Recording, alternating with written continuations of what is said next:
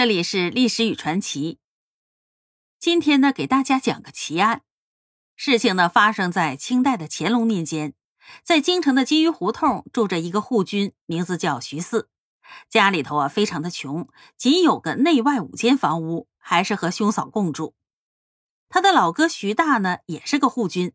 这一天呢，轮到徐大执勤，徐大呢便出了家门。严冬酷寒，北风呼啸。徐大走了之后，嫂子就对他说：“你看呐，这北风吹得天寒地冻的，家里头只有这么一个暖炕，我看你呀，冻得都受不住了，不如我先回娘家，把暖炕让给你睡吧。”这徐四啊，当然是巴不得了。于是呢，嫂子就走了。到了夜晚二鼓时分，大概是现在的九点到十一点，徐四在暖炕上睡得正美着，突然就听见有人打门。他起身开门，借着月色一看，是个美少年，貂帽狐裘，手里头还拿着个钱袋子。这少年进屋啊，就坐在炕上，对他说：“恩人呐，你一定得救救我。我不是个男人，只是为了方便扮了个男身。你也不必问我是谁了，从哪里来，要到哪里去。我就是在外面呢，冻得实在是要死了，才不得已敲开了你的门。只要让我在这过一夜。”我把这貂帽和狐裘都送给你。这下子徐四啊可为难了。这半夜老天爷给送来了一个大美女，还带着这么多的金珠首饰，于是啊便开始想入非非了。可是啊，徐四转念又一想，这到底是哪家的女眷呢？身份人家不说，这留下吧担心有祸，不留吧。送出去一夜，可能就冻死街头了，这又于心不忍。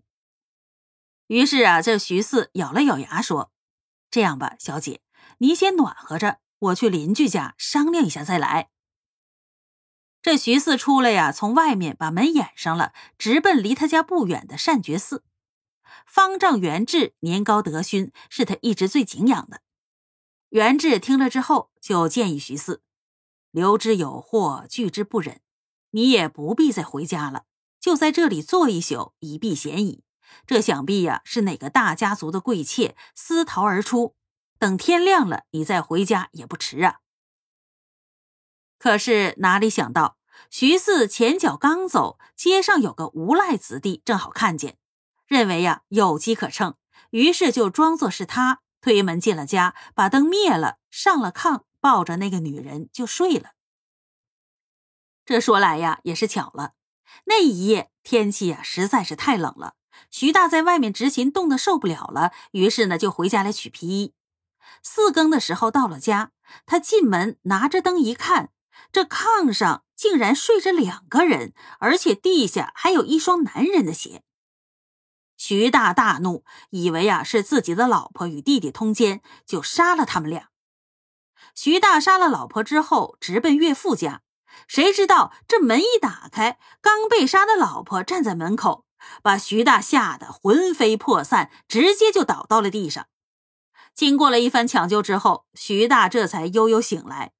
一睁眼睛，他看见被自己杀死的弟弟徐四和一个和尚也站在眼前，吓得呀，差点再次背过气去。等徐大平复下来，一家人一商量，知道肯定是误杀了人命。于是啊，赶紧去报官。